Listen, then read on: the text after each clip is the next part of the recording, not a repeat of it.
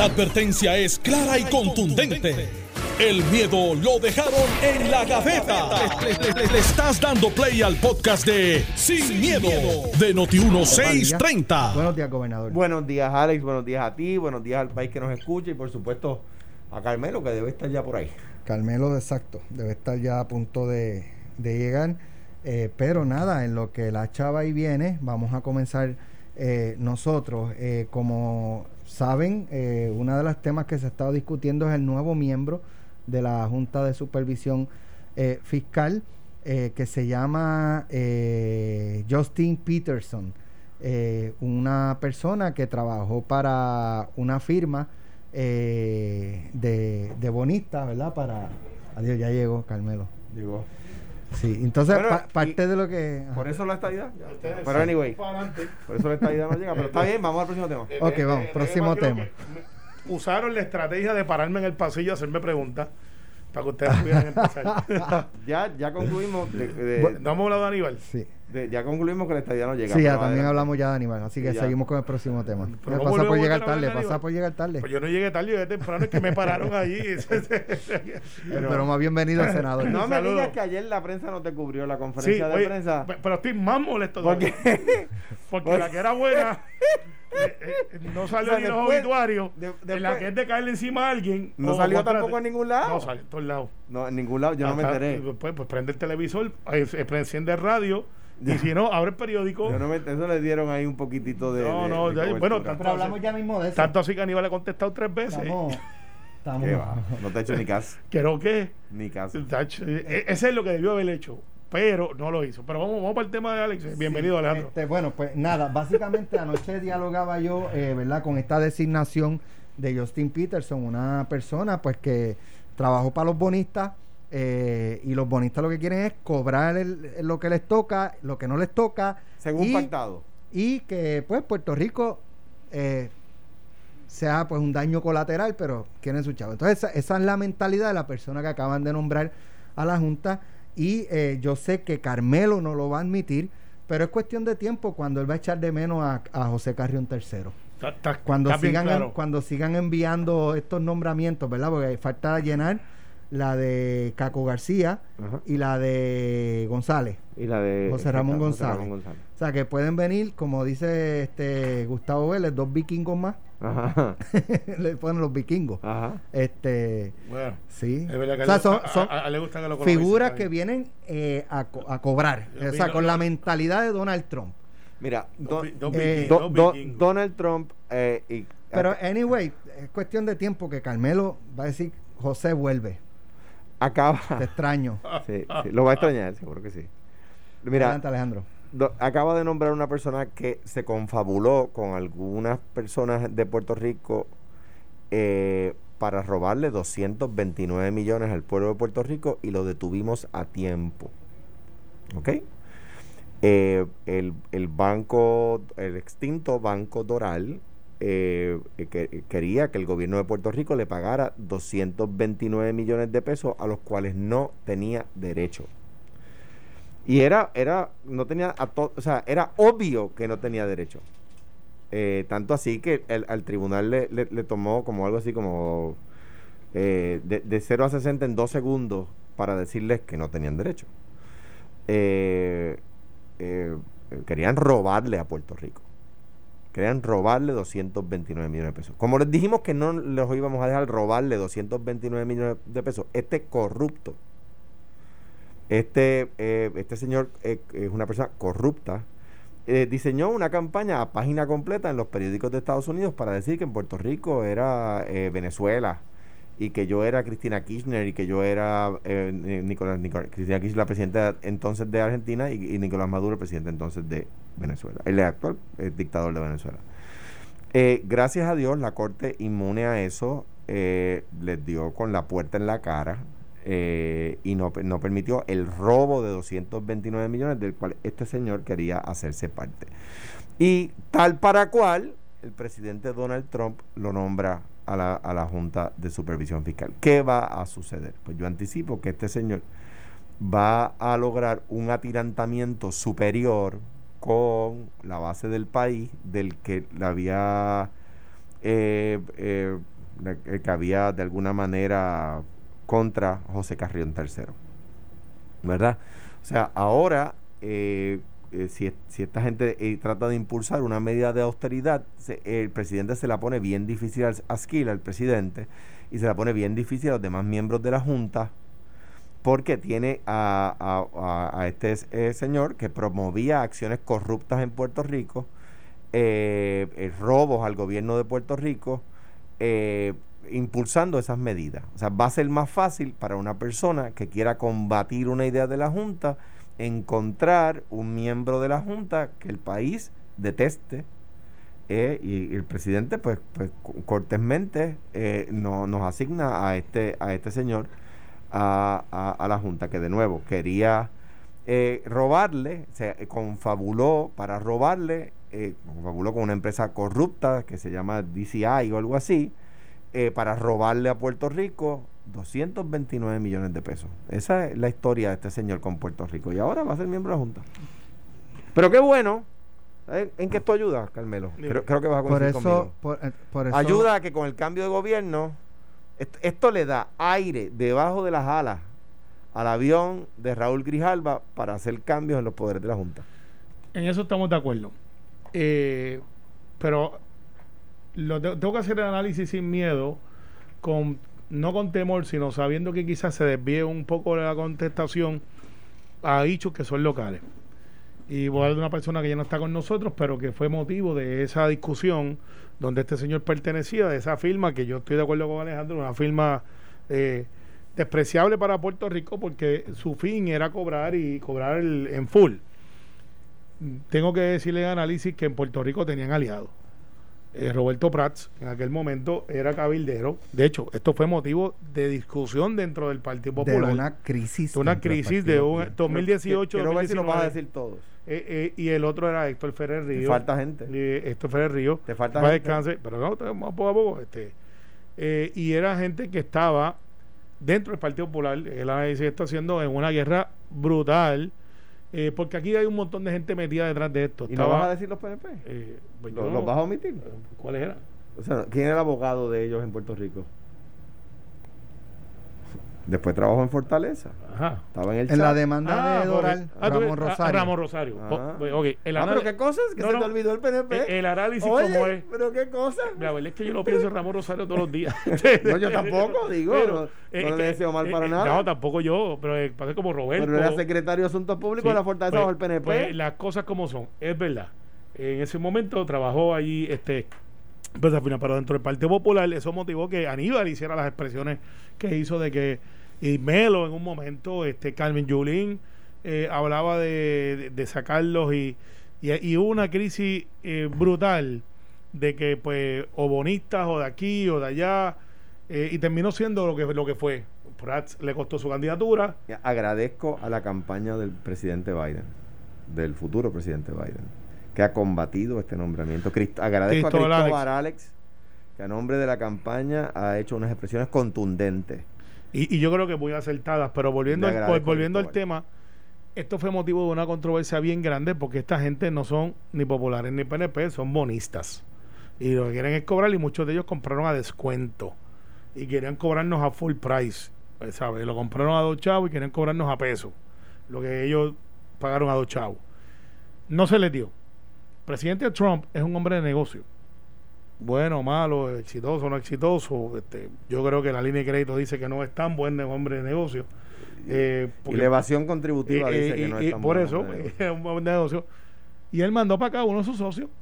Porque cuando Trump deje de ser presidente, él va a seguir haciendo negocio.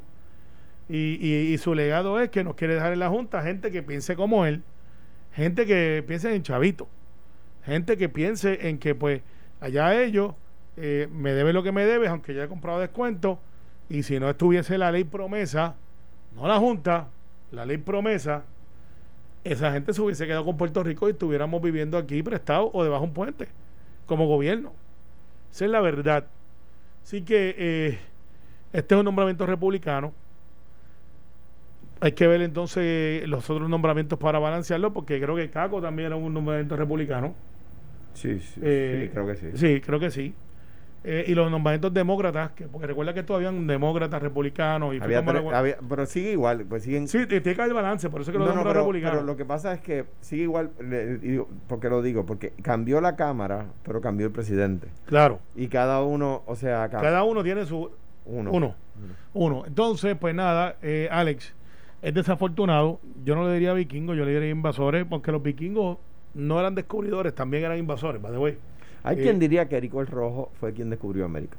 O sea Sí, que. sí, pues eh, llegaron primero, de hecho, lo, lo descubrieron los indios norteamericanos que vivían aquí, los nativos.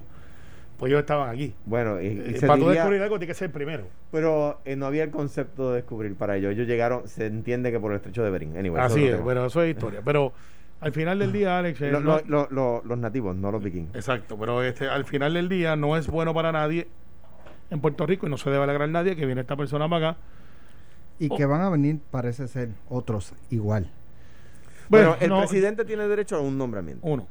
El líder de la mayoría del Senado tiene derecho ¿Cómo a. se llama ese líder? eh, el- Mitch McConnell. Mitch McConnell. Bueno, sí. Pero ya Mitch McConnell nombró dos. O Sí. sea, quiero decir, No ya hay él era el líder de la mayoría en el Senado Cuando cuando, se cuando se hizo la Junta original, ¿verdad? Y ahí ya tienes tres personas. El líder de la Cámara, el líder de la mayoría en la Ah, Cámara. porque los que se van fueron de los que nombraron Claro. el líder de la Cámara, Sí. que era Era. en aquel momento republicano, eh, Ryan. Paul Ryan. Sí. Entonces, eh, eh, eh, Nancy Pelosi tiene derecho a dos, antes tenía derecho a uno. O sea, ganamos uno más con Pelosi, pero perdimos el de la Casa Blanca. Al Por eso final- es que se queda igual. Se Ah. queda 4 a 3. Y, y para los que están por ahí bailando el- la, danza de la lluvia como Alex y Gustavo, quiero que sepan que cuando ganemos ahora con Joe Biden, nosotros vamos para encima a enmendar esa ley promesa.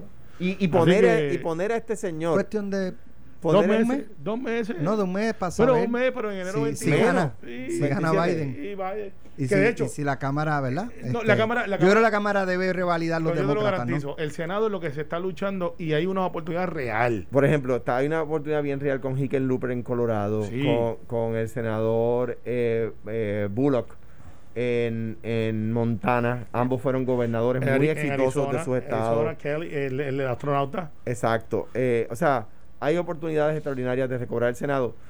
Eh, pero como quiera, o sea, tener la Cámara y tener el- la presidencia va, va a provocar cambio. ¿Ustedes Mucho- creen que realmente Sí. la legislatura va a ser demócrata y, y Sí. la No, no, Casa no, Sí, Blanca? sí, no, para, ya lo es. Yo creo, yo creo que la, La yo- Casa Blanca ya lo es. No, no, no. va a ser. El La Senado Cámara- ya lo es. El, no, el Senado va a La tener- última encuesta de Wall Street Journal, que es un ¿eh? periódico conservador, pone a, a Joe Biden muy adelante. Sí. Y salió hace una semana. Que vamos a conservar los demócratas, la Cámara la vamos a conservar. Sí. Que se está peleando el Senado, se está peleando. Ahora, que. Pues que- se está peleando para arriba. o sea, Sí, pa- que- que para- para sí. ganar sillas. Para Para ganar ganar sillas. sillas. Y esto va a ser objeto de negociaciones y se va a lograr cambio. Y que, y que Donald Trump nombre a una persona con un historial tan negativo que, provo que quería provocar que a Puerto Rico un banco le robara más de 200 millones de dólares, ayuda a que eh, eh, eh, haya ambiente en Washington para cambiar eh, la composición de la, y los poderes de la Junta. Yo creo que va a cambiar más las- los poderes que la Estoy composición. de acuerdo. Eh, y los poderes va a haber asuntos éticos y eso va a sacar a dos o tres corriendo. Va a decir, oh, oh, no puedo estar aquí como lo que lo iba a hacer. Exacto. Eh, y va entonces a tener unos poderes delimitados. Se van a tener que reportar más, más al Congreso. Estos individuos llevan tres o cuatro años por aquí, no por la libre, pero. Algunos de ellos. Sí, pero, pero no han rendido que pocas veces y nosotros logramos aquí que se tuvieran que sentar a rendir cuenta en el Congreso. Algunos de ellos, porque por ejemplo, el, profesor Skills eh, es miembro de una junta del Tribunal Supremo Federal, es profesor en la Universidad de Pensilvania, o sea que uno puede estar de acuerdo o en desacuerdo con su postura, pero es una persona capaz, ¿verdad? Una persona... eh, No, pero eh, cuando digo por la libre es que el Congreso como que no estaba haciendo la supervisión que debió haber super no, pero ejercido. estoy de acuerdo, pero quiero decir que son personas que como quiera, que, que tienen que pasar un escrutinio ético, porque tú pasas ser miembro de juntas de la Corte Suprema de Estados Unidos, tienes que pasar un escrutinio ético. Ana Mato Santos eh, es la controller del estado de California. O sea, Ana Mato Fa- Mato Santos es la controller, la contralor, no, no es el mismo concepto de controller de Puerto Rico, ¿verdad? Es la controller de uno de los presupuestos más grandes del planeta. Y por supuesto tiene que pasar un escrutinio y ha tenido varios puestos con gobernadores demócratas y republicanos en uno de los en uno de los esta- de los O sea, California tiene más presupuesto que la mayoría de los países del mundo. ¿Ves? O sea, que son personas que tienen que pasar escrutinios éticos para las posiciones que ya tenían. Eh, este señor eh, Sí, que pero- acaba de nombrar Donald Trump nunca ha tenido que pasar un escrutinio ético en su vida porque los evade. Sí, pero yo, yo más bien me refiero no, no a los conflictos éticos que estaban, y- Claro. sino a, a- a rendir cuentas al Congreso. Claro, El Congreso, en mi opinión, fue Estoy muy, la- fue muy laxo en supervisarlos a ellos, porque es una criatura de ellos. Y eso lo logramos en esto, que tuvieron que ir a rendir cuentas dos o tres veces, no les cayó muy bien. Yo te garantizo que yo voy a hacer mis esfuerzos, la gente que conozco y las capacidades que tengamos disponibles para que se sigan reportando periódicamente y no anden por ahí como los dioses del Olimpo, solitos allá eh, decidiendo cómo viven los mortales. Eh, si los demócratas controlan la legislatura y la Casa Blanca, ¿en cuánto tiempo se enmienda promesa? El primer año. Ya, ya tienen que yo- tener, ya el, el borrador tiene que estar de los Yo tengo cambios que varias van ideas. sí, ya tenemos varias ideas. Y Brijalba tiene varios borradores. Yo no, no, De la no me atrevo a anticipar en cuánto tiempo, pero Se elimina la. Junta. no creo. No, no, eliminarla va a ser bien difícil. Me gustaría ¿Y decirte que cómo sí. entonces la, la trastocas para que Limitando los responda poderes. a, a lo que ustedes entienden que debe responder? Limitando los poderes. Y, a- y acuérdate que, que la- los demócratas no le piden, o sea, cuando los demócratas, lo dijimos ayer, los demócratas no proponen una junta, la proponen los republicanos. O sea, los demócratas nos hubiesen dado los poderes que necesitábamos sin junta. Sí. la propuesta de Obama no incluía una y, y junta. de- y derrotar la Junta va a haber, va a activar unos mecanismos de cabildeo intenso Ahora, que, la- que muy la posiblemente realidad- el Senado La tenga. realidad del caso es que yo creo que los demócratas no nos conocen bien. Sí, nos conocen muy bien. No, yo creo que no. Bueno, no Porque, a ti, porque, pero yo puedo hablar porque, por ti. porque, porque es con todas esas restricciones. Y aquí es- el gobierno hace evidente que no les importa y que no hay voluntad de cambio. Eso es falso. Que sí, es cierto. Es falso, Alex. Es cierto, Vamos- aquí se vamos sigue hecho. votando dinero, hecho, aquí hecho, los contratos, este, y es, ¿sabes? Alex. los amigos del alma, Alex, to- Alex, ¿sabes? Alex, este, El, el- la jauja sigue, no, Carmelo. No, no, no. La jauja sigue, No, con menos no, chavos, pero no, sigue. No, buen, buen punto. Vamos a cogerlo donde lo dejaste ahí. Menos chavos. Pero sigue. Eh, pero Con lo- no, ahora, ahora con los poquitos que hay, espérate. pues, ¿sabes? Sal de ese cuerpo.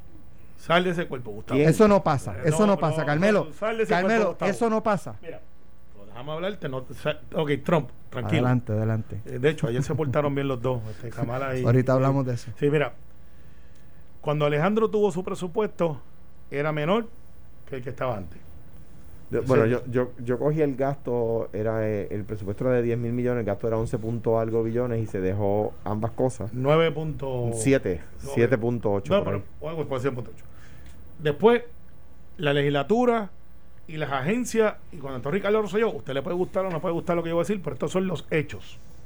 Se bajó los contratos de servicios profesionales para lo que se conoce como puestos de confianza, un 20%, sí, sí. Y se fue bajando y recortando el gasto, y también lo hizo hasta Fortuño. O sea, cuando estoy viendo los últimos tres o cuatro gobernadores. Fortuño aumentó, No. redujo la nómina pública, la nómina aumentó pública. en la contratación Eh, externa. Ahora es que vamos, pero el número final fue bajando. Las agencias de gobierno de hoy, de hoy día, ojalá la legislatura, un 45% menos de lo que costaba hace ocho años atrás. Alejandro lo vio, lo estoy viviendo yo, lo ha visto todo el mundo, seguimos operando. El Departamento de Educación, que tanto está en la vila, ha recibido un incremento de fondos federales por diferentes razones que han ocurrido, pero no es ese hoyo sin fondo que mucha gente plantea donde se pierden miles de millones de dólares. Eso no es así. Hay fondos federales para los cuales no cualificamos y a veces se otorgan y no podemos cumplir con los requisitos. Pero no es porque se están botando dinero, no es porque hay jauja. Ciertamente nosotros hemos recortado gastos. Ah, que los gobiernos tienen issues de manejar fondos. Alex, te voy a decir una noticia. Todos los estados, vete a Chicago, vete a Florida, vete a Texas, y vas a ver issues muy parecidos. El menospreciarnos a nosotros como gobierno, que los oficiales electos de Puerto Rico tienen mucho mayor O capacidad. sea que no, no debemos exigir No. porque en Chicago no, no, no, no, pasa, debe porque- exigir, debe por exigir. favor. Pero el decir que nosotros somos lo peor de lo peor también está mal porque nosotros con todo y las limitaciones que tenemos, olvídate de que no tenemos representación. Nos llevaron- nos de que llevaron a estamos, la quiebra. De que estamos en la mesa, Y- estamos en la y- mesa y- como menú y no y sirviendo. los servicios no llegan Y- en parte porque nos y- llevaron a la quiebra. Y, y, Alex, y eso es debatible y te puedo explicar por qué necesitaríamos sin miedo a palo limpio, jugando pelota dura eh, y llegáramos hasta Eddie, López. porque todo el mundo ahora tiene una solución. Bueno, do- Pero, mi- pero, y para terminar, para que Alejandro entre, lo que uno se enfrenta cuando tú llegas al gobierno es el asunto de que todo el mundo dice, en vez de volver en sí, volver no, no se puede, Tú esto, sabes- esto.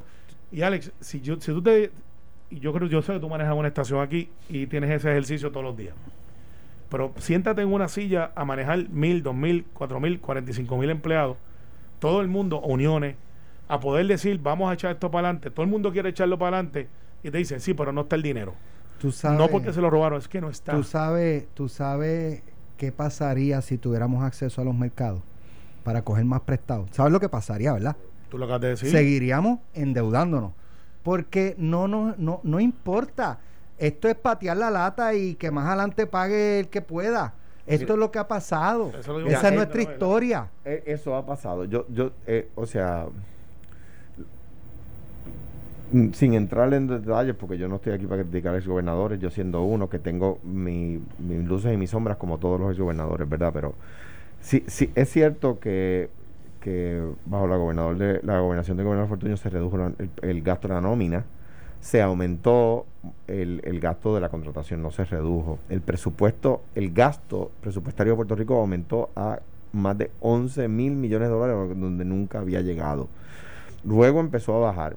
Eh, de, de, eh, de lo que dice Alex, o sea, yo tuve acceso a crédito que decidí no coger porque era un interés demasiado alto. O sea, no fue que no tenía dónde coger prestado, es que me estaban prestando 11 y 12%, y eso era absurdo, y decidí, ahí fue que dije, no, pues mira, la deuda no es pagable, eh, ¿verdad? Y, y de hecho fueron ellos, los acreedores, los que se levantaron de la mesa de negociación, si no me equivoco era San Francis, el, la, era un, una- un el salón de una parroquia donde nos reuníamos en, Nueva York, y a la última reunión ellos no fueron, no fueron, y fue como dos semanas antes de que, de que se aprobara promesa. Ellos pensaban que promesa no se iba a aprobar.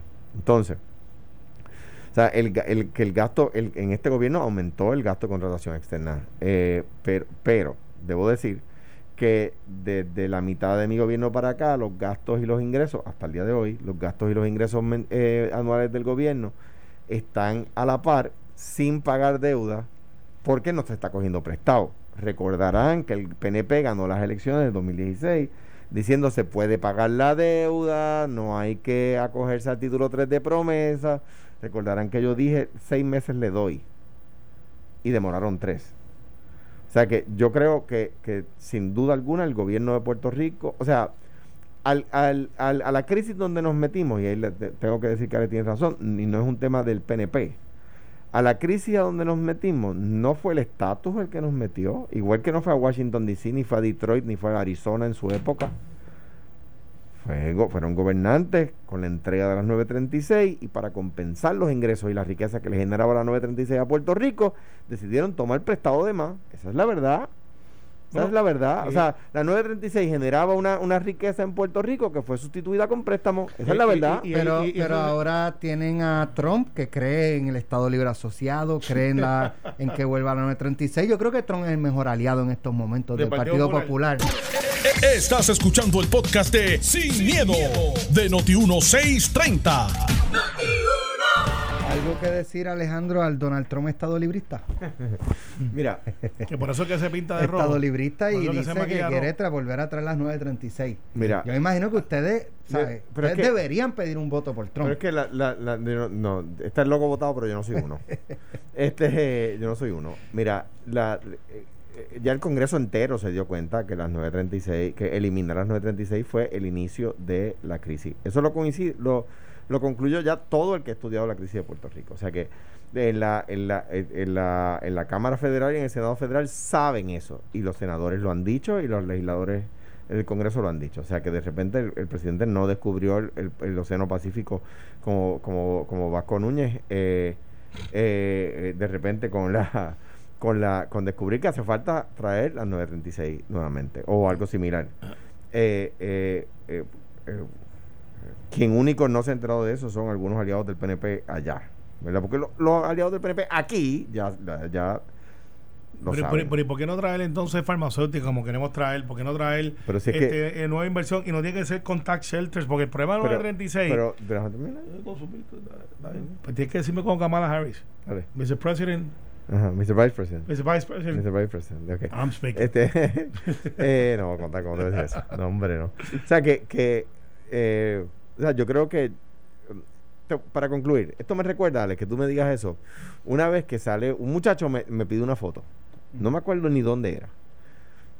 Eh, y después sale, eh, el muchacho sube la foto a red y sale que el muchacho era medio tremendito. No me acuerdo si había tenido récords. No. Y alguien, no me acuerdo quién, eh, trató de cuestionarme que cómo yo me tomaba una foto con alguien así. Y yo me acuerdo que yo me reí dije, yo no le pido al certificado de antecedentes penales a todo el mundo que me pide una foto.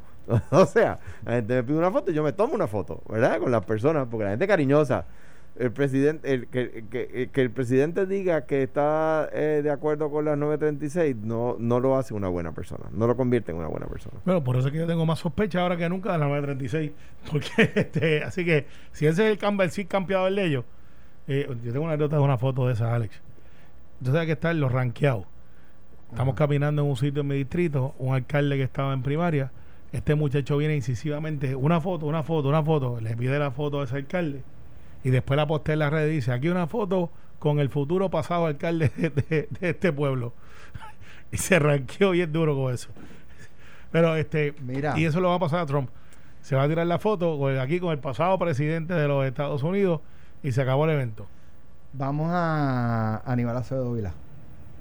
Eh, usted ayer realizó una conferencia de prensa y, y reveló un correo electrónico Interno. eh, interno de Aníbal Acevedo Vilá y su ex ayudante y hoy creo que socia. Socia, sí, Juanita eh, Colombani. Juanita Colombani, una Y- compañera periodista de muchos años. Y, y para dejarlos a todos juntos de revuelto, eh, Carlos del Mau estaba ahí también. también. Y este, adivina quién estaba de hecho, arriba. eh, Carlos, nos pueden escuchar el próximo domingo en Debate Presidencial, un único programa en la radio dedicado al exclusivamente a- al tema de campaña Y- de Estados Unidos. y- y en el heading- domingo en Noti 1630 a las 12 del mediodía. lo voy a escuchar. Y en el heading arriba había un nombre que mucha gente lo ve y dice: "Ah, Yo he escuchado eso.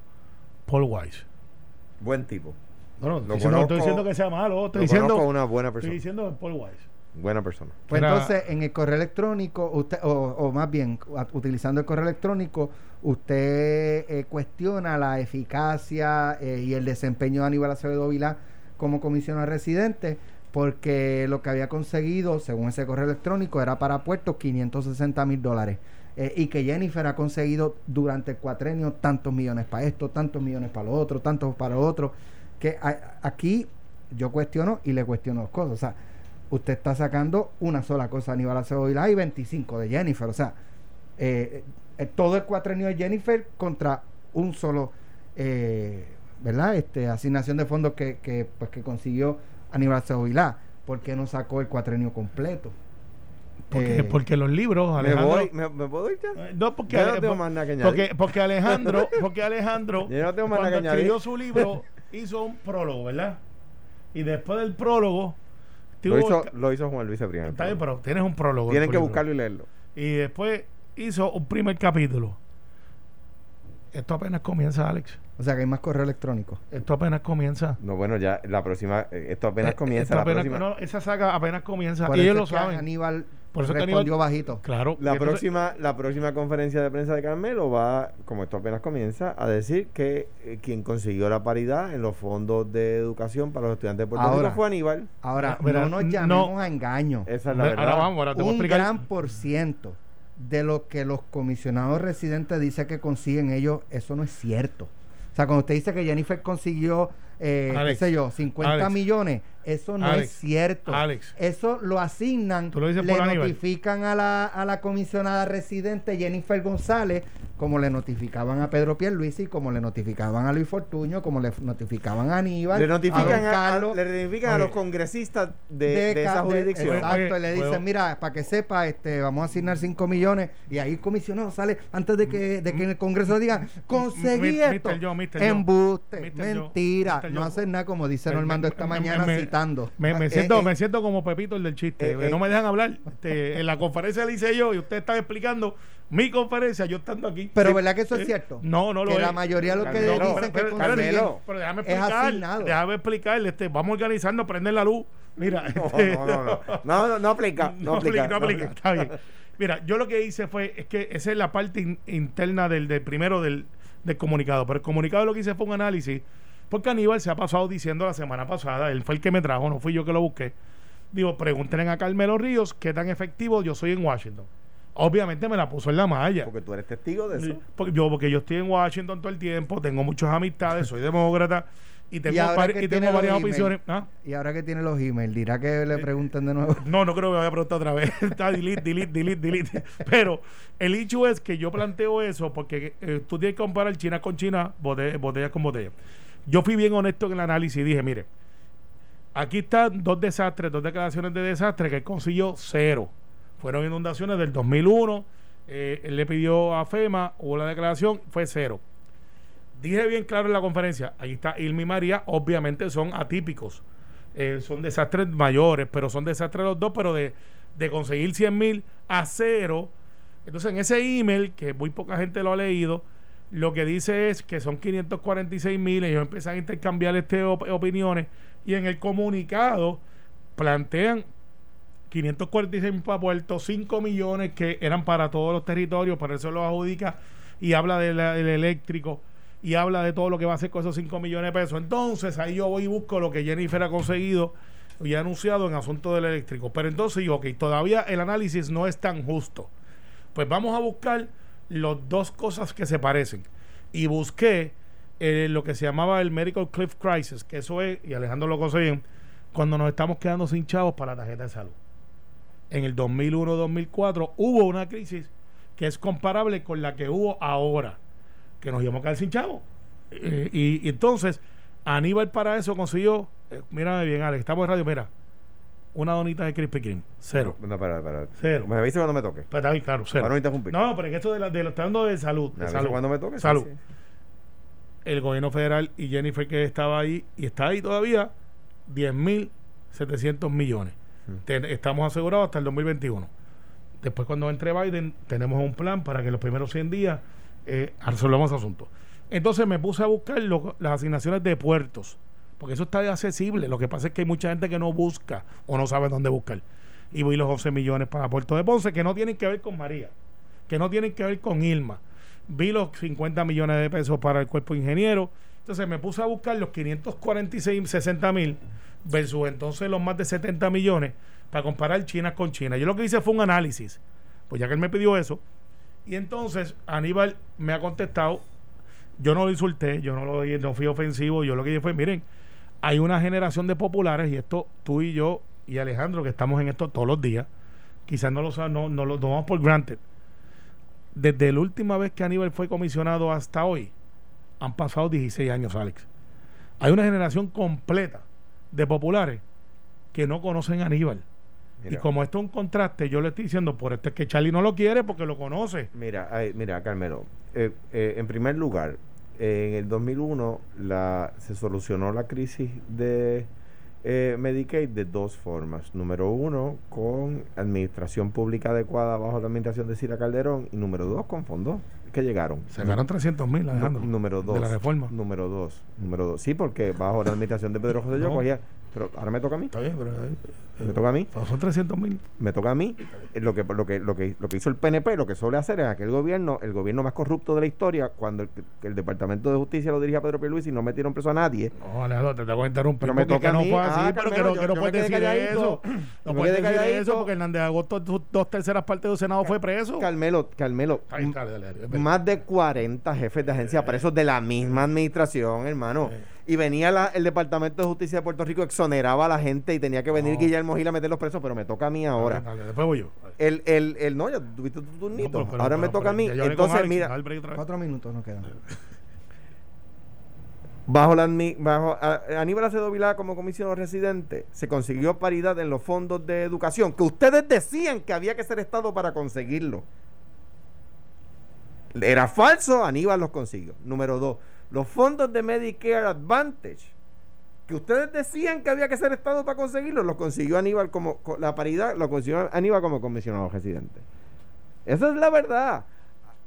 ah, también es cierto lo que dice Alex. Por ejemplo, eh, a veces no se le da crédito a Prafa, a la oficina de, Puerto Rico en Washington, y ahí está Carlos Mercader, que consiguió un montón de fondos que, Jennifer se adjudicaba. Y, y, by the way, a Pedro Pierluisi le pasaba con un Eugenio. Y, y, pasaba en la administración cuando Sila también. Lo que pasa es que, como dice Alex, para ilustrar a la gente, las agencias federales, cuando asignan fondos a Texas, le avisan a los congresistas de Texas, al congresista del distrito que va a recibir los fondos, y ese congresista se los anuncia al Estado. Eso es un hecho histórico que no podemos nosotros negar, porque así funciona. O sea, cuando yo me reunía con la secretaria para los fondos del SICA, la secretaria de salud Silvia Botwell, cuando yo me reunía con ella y se consiguieron los fondos del SICA, ¿quién los anunció? El comisionado presidente, Pedro Pierluisi en aquel momento. ¿Quién, lo, ¿Quién los consiguió? Me reuní yo con, algunas personas de Puerto Rico, estaba Denis Rivera en la reunión y otras personas más, y se consiguieron los fondos. Eh, Juan Eugenio estaba en la reunión. ¿Quién los anunció? Pues quien los tiene que anunciar, el representante de Puerto Rico en el Congreso. Pues eso es así que, bajo la bajo esta administración y igual que bajo la anterior, igual que bajo la anterior, igual que bajo la anterior, los comisionados residentes, han conseguido un fracatán de dinero, incluyendo Aníbal. Pues es un hecho cierto. Y Jennifer. Es un, eh, te dije, en esta dije, dije incluye esta, incluyendo, pero digo que incluyendo a Aníbal porque fue el objeto de la de la ah, de la de la conferencia de. Los, la paridad en Medicare Advantage los anuncios que vemos, que de, lo, de que le pagan los fondos a los viejitos por usar el taxi y no sé qué más. Esa paridad la consiguió Aníbal. los fondos de educación, de, de, los programas de educación federal, la paridad la consiguió Aníbal. Dando al traste con el discurso de los PNP, que dicen que para conseguir paridad hay que ser Estado. Ahí tú tienes dos ejemplos donde Aníbal comisionado consiguió paridad sin que seamos sin pagar impuestos federales. Mira, o sea, y, y, qué, y qué bueno segundos. que. Eh, 15 segundos. Pues mira, sencillo. 7 y 7. 7 y 7. No, no, siete y medio, 7 y medio. Pues, a, a nivel le toca hacer lo que Alejandro está intentando hacer aquí, defenderlo y él decir las cosas que ha dicho, pero no ha desmentido de nada lo que yo dije, porque sabe que yo hablé con números: 22 mil versus 120 mil. Y eso es tan sencillo como eso que me desmienta que los números que yo dije no eran verdad. yo lo que hablé fue con los números disponibles oficiales. Pero, ver, pero verdad, bueno, bueno. 22 mil. De hecho, la periodista ha dicho que él consiguió 22 millones nada más. Y le dije, no, no, no, no eso no es verdad. Él consiguió 22 mil millones versus 120 mil millones. Entonces, y fui, y yo fui y hice el análisis como es. A Aníbal quizás no le gusta y a sus sobrinos que están en las redes eh, con los troles cayéndome encima. Yo no soy el problema. Pero mira, el, problema va a defender a Jennifer como es natural. Y yo, voy a y yo voy a defender a Aníbal como es natural. Ahora, el Servicio de Investigación Congresional, que es una agencia del Congreso, que es una agencia de los Estados Unidos, perdón, declaró a Aníbal el comisionado residente más productivo hasta el presente. ni Carmelo ni yo. Eso es una agencia de los Estados Unidos. Tenemos que, irnos, pero Alejandro, te envían un mensaje. Envíale un abrazo a quien sea. Tata. ¿Qué dice Tata? Que te está viendo en Telemundo y te ves como que te hace falta volver al barrio. si, este, este, este, si, este, está en la quilla, está más flaco que uno. Eso para que la gente sepa cómo me trata Carmelo aquí, que yo hasta rebajado. Si está, si está en la quilla, para eso es, un kilo a pescar. Mañana, mañana, vamos para la ciudad señorial o lo que queda de ella. Eh, vamos para la ciudad, señor. después de, no, no, hasta ahí. Después de temblor. No, ah, bueno, ok. Este, aclara, aclara, aclara. Aclara. que yo quiero llegar allí y yo, voy solo. Espero que Mayita eh, no esté mañana. Por eso nada más no te voy a llevar dumplings mañana. Porque te has portado mal. No, no, mañana vamos allá a compartir con los amigos ponceños. Va a estar sin miedo, va a estar pelotadura. Así que eh, y, vamos, a estar un buen rato ya compartiendo. a mí me encanta Ponce. Brutal. y Eddie López. y Eddie López va a estar. Es el barrio más grande que tienes Ayuya. Eh, no, no, de eso dice lo de Juana Díaz. y, y Eddie López va a estar por texto. Nos vemos mañana. Que pasen buenas tardes. Esto fue, el podcast de Sin, miedo, de Noti1630. Dale play a tu podcast favorito a través de Apple Podcasts, Spotify, Google Podcasts, Stitcher y notiuno.com.